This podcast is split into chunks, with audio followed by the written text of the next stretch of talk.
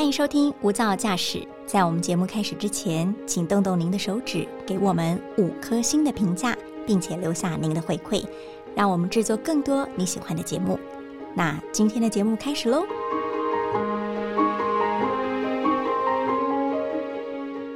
你知道吗？有光害的地方是看不到星星的。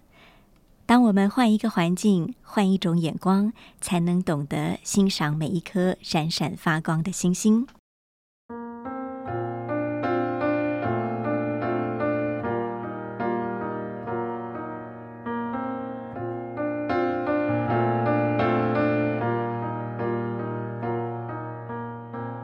大家好，欢迎收听由大爱新闻所制播的 Podcast《无噪驾驶一百种生活创意单元》。我是陈竹琪。今天我们的特别来宾是人生抽到了四张小丑牌，却依然在这个生命的战局、生命的剧本上勇往直前的人——孙中光，孙爸。孙爸好，您好，陈你好。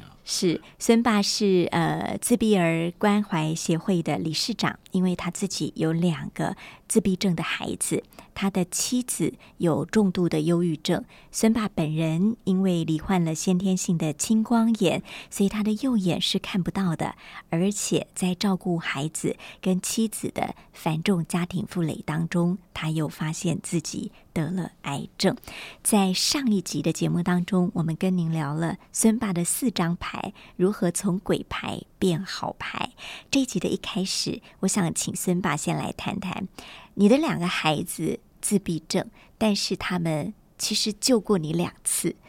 大儿子第一次救你是他的一句话，让你戒掉抽了三十几年的香烟。对对对对对。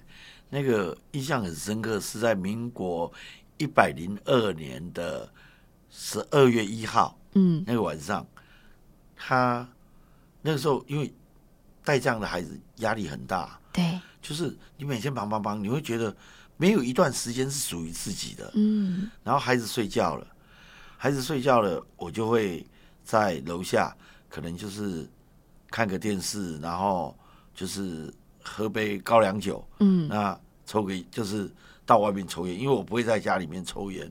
那是你的独处时光，对对对对，非常珍贵的，对就很珍贵，就是在外面抽烟。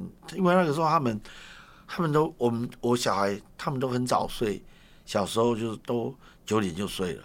那我以为他已经睡了，嗯，然后我就在在我们台中都透天的房子嘛，嗯，然后我就走出门口，然后再抽烟。然后突然旁边讲一句话：“爸爸，我可以抽烟吗？” 他就讲了这么一句话，然后说：“好好好，爸爸不抽了，爸爸不抽，你以后也长大也不可以抽。”你应该是先吓一跳，因为你以为他睡着了，怎么他什么时候摸到你旁边来了？对，然后突然问，还问你这句话：“爸爸，我可以抽烟吗？”呃，对不对？他他说：“爸爸，我可以抽烟。”那是不是代表他也想抽？对。对啊，对，那你会不会害怕？你吓坏了。对啊，那我就把烟丢掉了。那个时候就洗掉了，就真的陪我走三十，陪我抽了，我抽了三十四年的烟，然后就这样。这个好朋友跟他 say goodbye 了，就这样，就就就戒掉，而且戒掉没有痛苦呢。哦，就像人家讲说什么戒断症候群，什么戒断症候群，什么哎要去看戒烟门诊，根本都不用。或者有人戒了失败会偷抽这样子。对，我觉得，我觉得意志力啊啊，然后因为你已经答应孩子啊，你为了孩子，对，你答应他了，嗯，那你就就干脆就彻底就不要抽了，这样，嗯，这是戒烟。大儿子的功劳，对对对对对。二儿子的功劳是有一天莫名其妙的，他一脚飞踢踹了你的胸口一下。那个哦是哎，开学的开学的前一天是一百零三年的九月，哎，我们二十七号开学，九月九月一号，九月一号晚上，嗯，他跟我睡嘛，小儿子是跟我睡，啊，睡觉他就是很不安分的一个孩子，那他的脚就提起来就像。就就脚这样一个翻身，脚就刚好就踢到我的胸部，对，然后就很痛啊，好很痛，他就继续睡，然后隔天痛到受不了，去医院检查，结果医生就就听听他说你这没有伤到肺啊，嗯，很好啊，嗯，然后又拍 X 光，然后拍 X 光拍下来的时候，医生医生说说，哎，你看这个片子很干净，不会有什么事啊。对，好、他说你应该放心。那我就跟他，我就问医生，我说我说，请问一下哦，那我戒烟已经戒烟了将近一年，大概十个月，为什么会 这样？嗯，然后他说你抽烟多久？我说算一算，大概三十几年了。他说我们给你排一个那个电脑断层好不好？这样做一个比较详细的检查。我就说好，就就这样意外的检查出来长了肿瘤？长了，肿瘤，嗯。然后长了肿瘤是一点哎大概一点四一点五公分这样，嗯。嗯，就是就是已经很可怕了。嗯。那好险发现，所以我就就跑来荣总。到台北了，对对对对嗯。对。那台北那个医师，他跟我讲，他说好险你儿子有叫你戒烟，如果你没有戒烟，你继续抽下去，好、那也好险你儿子踢到你。如果你儿子没有踢到你，这个东西是没有感觉的。是是，那到你有感觉的时候，你烟抽再继续抽，到你有感觉，你大概大概在一年的时候，在一年后你就会有感觉。但是那个感觉，当你有感觉的时候，很可能你已经三期起跳，懂。对啊，三期起跳，他说那个存活率就就很低很低了。两个孩子在很意外的情况之下，成了你生命中的贵人。对对对，对但是两个孩子，呃，我们必须很务实的说，也是你生命中沉重的负累哈。嗯呃，孙爸在这样一连串的意外的际遇当中，你曾不曾经呃问过老天，或者幻想说，如果我的两个孩子都是正常的孩子，有多好？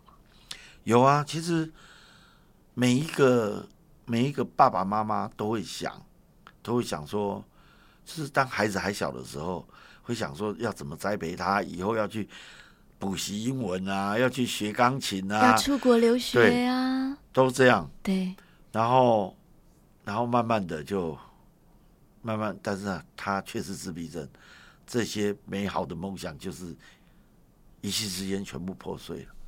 所以当我在听凤飞飞那个《心肝宝贝》那一条、嗯那一首歌啊，嗯我就特别有感触，因为因为因为真的那个时候就是希望他能够长大成人，能够诶、最起码超越我。嗯，最起码比我还要棒，啊，可惜他却是自闭症，而且还两个，对啊，啊，那瞬间你一切你都不用去想，你有埋怨过老天吗？有，有，就是我埋怨他为什么一个都不给我，一个正常的孩子都不给我，对，这样。嗯。啊，但是后来我就觉得还好，两个，对啊，两个我才，两个在我家才好啊，因为另外一个如果投胎到别人家，那别人家会这么细心照顾吗？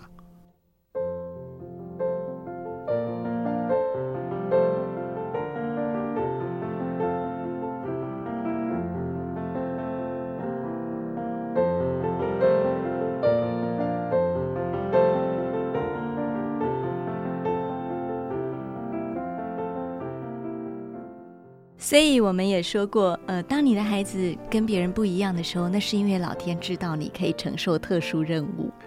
或许吧，或许 呃，孙爸从自己的小爱，想要两个孩子将来有办法自力更生，后来成立了自闭儿的关怀协会。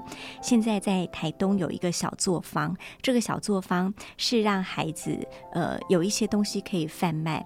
尤其是台东的特产，那贩卖之后的所得可以支持这些孩子将来有机会自力更生。呃，小作坊里的每一个孩子都不一样，对，我们可不可以聊聊这一位他二十一岁才开口说话的自闭的孩子？嗯，他是住在台东的一个一个很一个偏乡，就是在诶、北里，他个地方叫北里，嗯。然后进去是一个部落，但是他是他们非原住民，他们不是原住民，所以他们住的在台九线的旁边，是。也是在南，他们家刚好是在南回铁路跟南回公路的中间，然后就在那个半山腰，南回铁路是从他家后面经过的，嗯。这样啊，那边就只有住五户人家，哦。你可以想象没有自来水的生活，你可以想象得到吗？他们家就是没有自来水。嗯，为什么？为什么没有自来水呢？就是因为他们那边的户数不够，嗯，住户不够，所以就没有自来水。那他们所有的水呢？之前是挑用挑的，后来他爸爸跟我讲是接那个山泉水，山泉水接下来。那那但是呢，他们家厕所在外面，他们上厕所必须从那个山泉水，他们用一个很大的一个那个水缸，然后要舀水，然后去冲。嗯，你没有办法去想象，没有办法去想象他们家那个。家庭环境是很弱势的，对对对对对，然后他们家有两个小孩，他一个哥哥跟他，然后哥哥是健康的，那他爸爸他爸爸六十六十几岁了，啊，手曾经受过伤，嗯。受过伤，但是就是没有办法，没有办法去提重物或者去做比较粗重的工作，因为在台中几乎像这种年龄的，大概五六十岁，大概都是都是做这种所谓出粗工，粗工，对，那他没有办法做。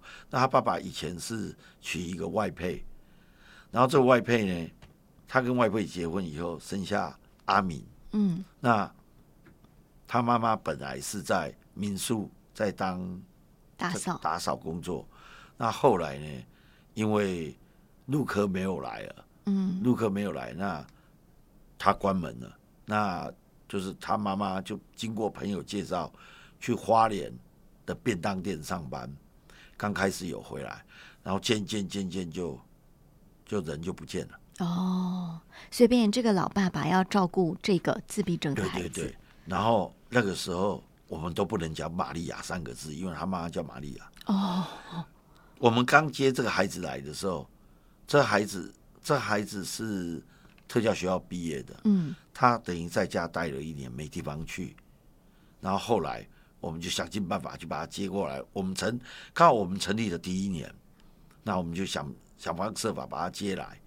接来了以后，他就他就诶、只知道他不会讲话，嗯。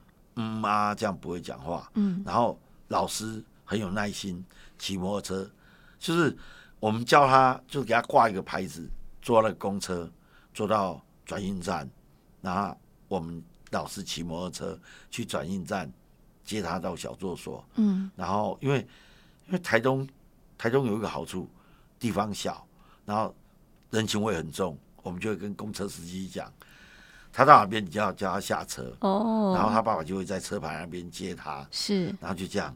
往返，对往返。然后这个孩子呢，就老师接他，老师叫他红绿灯，绿灯才能走，红灯才能走，红灯才红灯要停，绿灯才能走。然后有一天这孩子开口，红灯红灯就讲红绿灯，这这时候他已经二十一岁了，二十一岁。哦，然后后来呢，我们协会来一个年轻的职员，那他就因为他要负责去寄米、去搬货，对，然后就带着他，因为这阿敏他他力气很大。力气很大，嗯。那就带着他去搬货，然后他就问他：“你要吃喝可乐还雪碧？”那他就会追后面的音啊，嗯。因为他他没他没有吃过麦当劳，嗯。就是说可能在特教学校有吃过啦，但是你想想看，就是他当他回到他的他的偏乡里面的时候，他几乎他是没有没有这些东西吃啊，对，所以那个那个欲望诱发出来了，然后就开始可乐可乐，然后然后后来我们那个职员他发觉不对啊，他怎么都是我说可乐他就可乐，我说雪碧就他就说雪碧，然后下次他有一次他就买，然后他不讲哦，他不讲，他讲不出来哦，然后他就吃。然后这孩子就一直看着他吃，然后后来就跟他讲说：“你要讲，你要薯饼还是什么？”然后就开始从那个时候开始讲话，啊，但是讲话不是很正确的，对，像他就是他表达还是他没有办法讲整句，嗯。像他昨天我要昨天他一来，他竟然何时拜托我，好孙爸眼睛眼睛，嗯。他就这样子，嗯。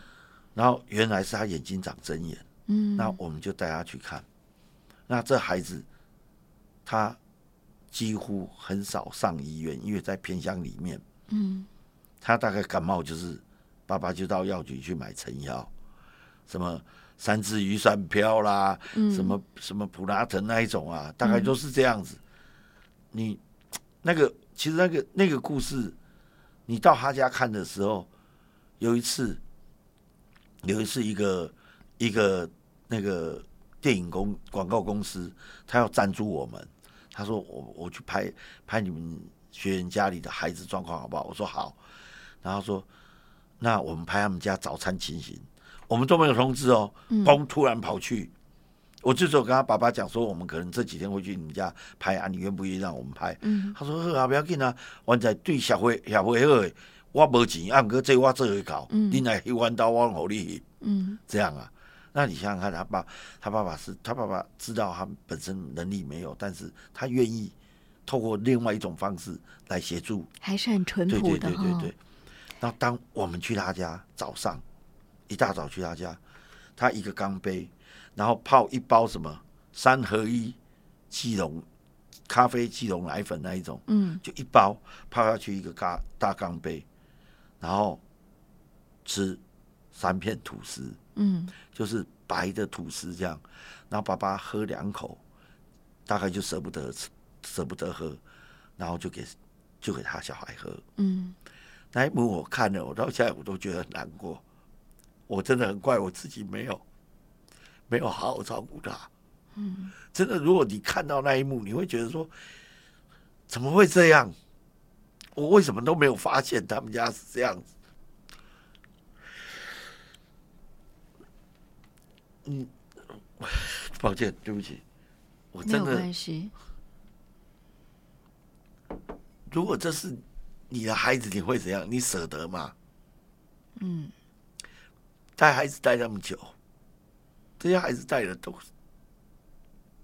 都变成我的孩子了，每一个孩子都是我的孩子。你看到那一幕，你你你会不忍啊？你真的不忍。我也很很责怪自己说，为什么我没有去发现这个问题？然后后来，我们就开始就会固定就是买鲜奶。嗯。我都会买鲜奶，就是说让这孩子带回去，然后还跟他讲说你不可以喝。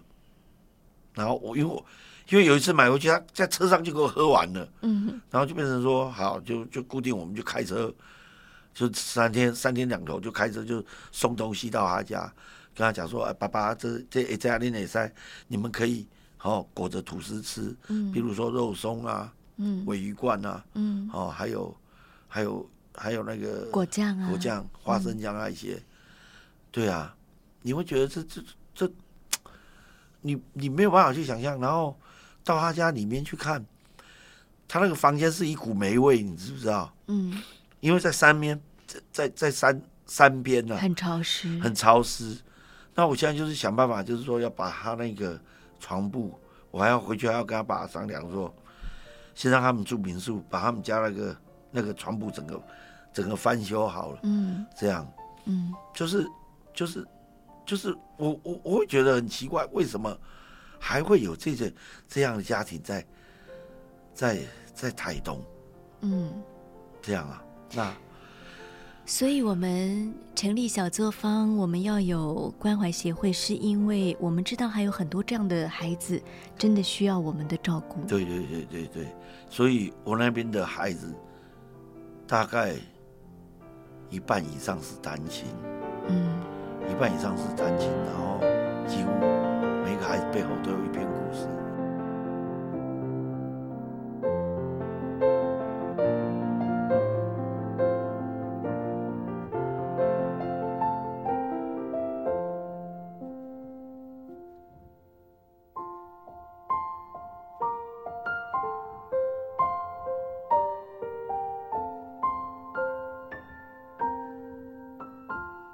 小作所现在有多少个孩子在这里工作？哎，因为我们受到空间的限制，就只有十四位而已。嗯，他们平常呃做的事情有哪些呢？哎，包装，对，就是就是就是因为台东出产是，好险老天爷，老天爷没有绝我们的路，他把最好的米留在台东，留在池上。是，但这里面的故事又又又有另外一则故事，就是当我要去找米的时候，我去找好几好几家碾米厂，甚至于农会，嗯，他们都要现金。对，我的故事讲的再感人，说我要帮助谁，很抱歉，就是那么现实，就是要现金。就是去批货、去买对。货都要现金。对，结果我找到池上一家碾米厂，我跟他讲我要做什么，他就马上讲，他说好，反正就是都是这群孩子嘛，嗯。啊，你就一包一百块运费给我就好了，嗯，啊，其他让你欠，啊，你把那个装好了以后，好、就是你分装成小包，然后你你你创一个品牌，对那就创新月米嘛，对，然后就他说你就你就分包装去卖，那你放心，你卖的米会比我出的我这里出来的米，我卖的米还要好，我一定给你最好的，你才好卖。嗯这样，果然他真的给我最好的。当我欠他二十几万，我赚了二十几万，我要还这个老板。我说老板啊，这个给你欠三个月了，啊，这二十几万还你。他说你不用这么急，你不用急着还我，你还一定还有很多设备没有没有弄好。嗯，他说等你全部弄好，你再还我。你知道欠他到多少？欠到九十八万。一个不认识的一个一个碾米厂的老板，他让你欠九十八万。嗯，到九十八万的时候开始分期还他，这样也许我们说天无绝人之路的原因是在我们每一次要呃最困顿、最挫折，看起来已经没有路可以走的时候，老天爷就会派一个贵人出现在我们的身边。你看这么多呃素昧平生的人，光是听了您的故事跟您的大愿之后，就愿意这么样的无私的来帮助您。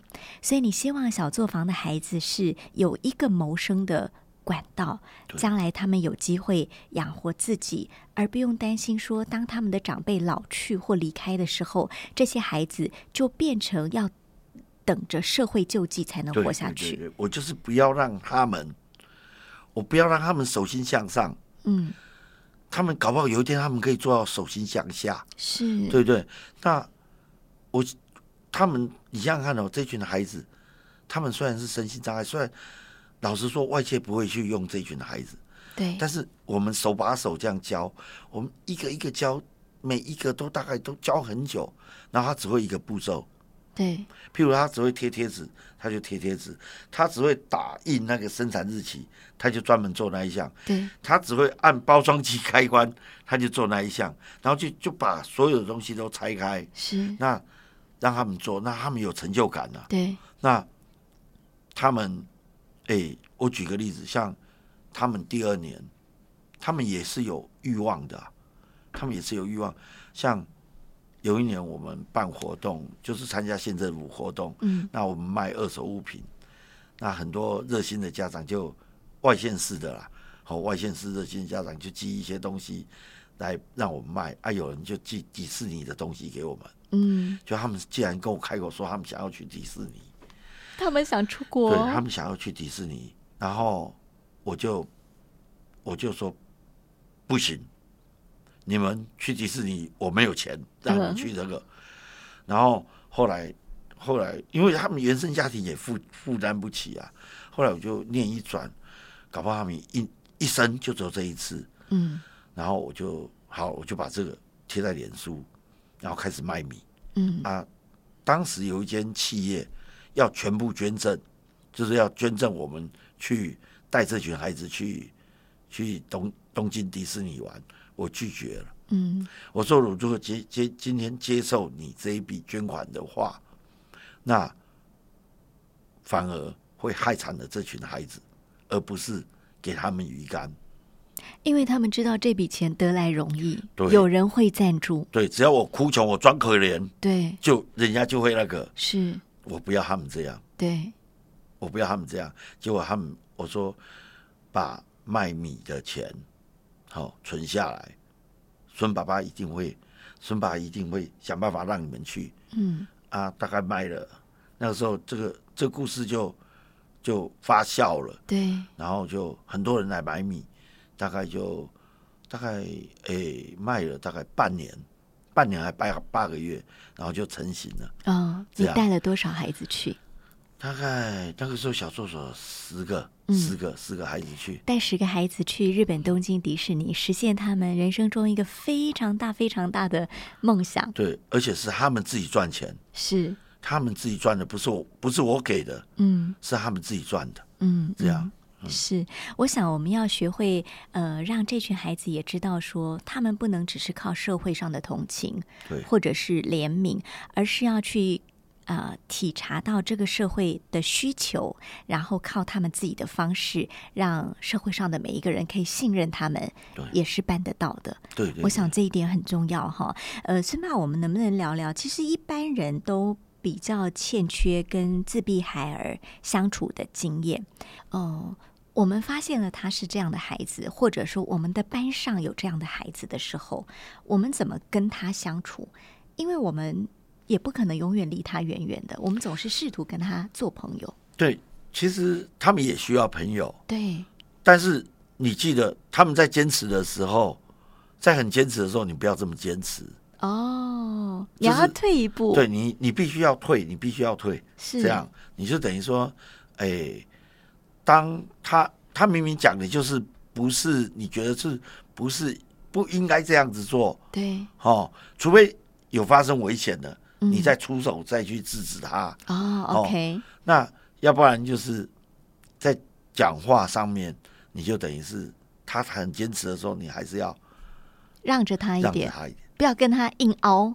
要不然会起冲突，对，要不然很容易起冲突，然后造成他情绪行为上来。嗯，这样子，嗯，嗯然后还有就是他们就是等于说，我现在讲，比如说他要来上课，他要进这个门，他可能要在外面做某些动作以后，他才会进来。嗯好，比如说他诶诶，他必须要完成某个动作，他才会做下个动作。对，这个电影有演，对，这样，对譬如说，诶诶，鞋子一定要摆放在对对，哪里？要放的很整齐。对，然后甚至于有的比较严重的是这样，我有时候我要打你一下，我再进来，我才会下一个动作，是因是为这个已经变成我生活的一个一部分。仪式，对，但是这个东西你要避免发生，嗯你要避免发生，就是要让他转换，嗯。要找一个替代行为给他，嗯这样子。嗯这个特殊教育真的是一门学问哈。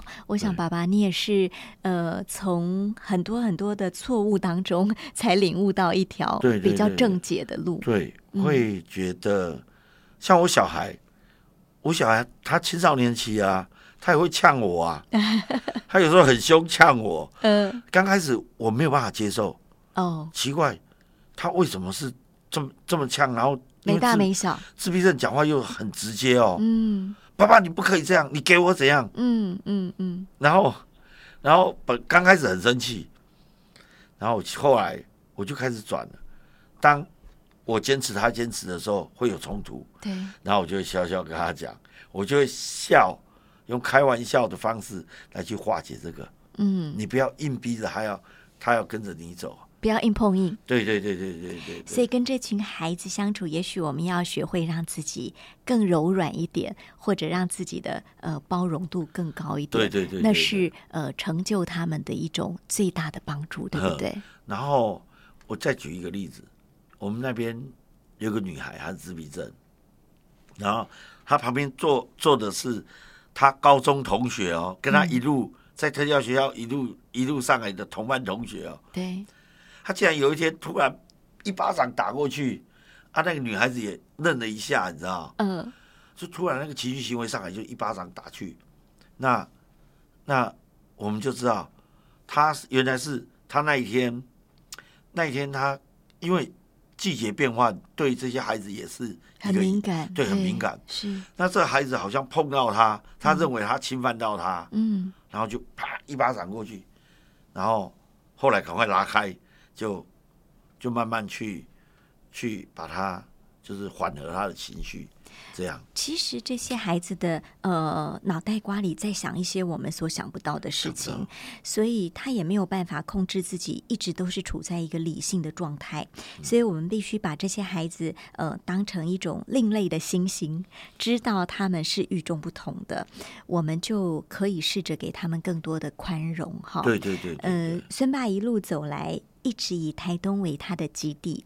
嗯其实，呃，他也有很多机会离开台东，甚至有机会，呃，利用他的身份，呃，宏图大展。但是孙爸讲了一句我还蛮感动的话，他说：“如果我离开台东，我就不是孙爸了。”对所以他已经把自己的根都扎在这个地方，就是希望在这么偏远、这么资源匮乏的地方，还有一个孙爸，还有一个共办家园这个小作坊，可以帮助当地的自闭的孩子长大成人之后有自己的谋生能力。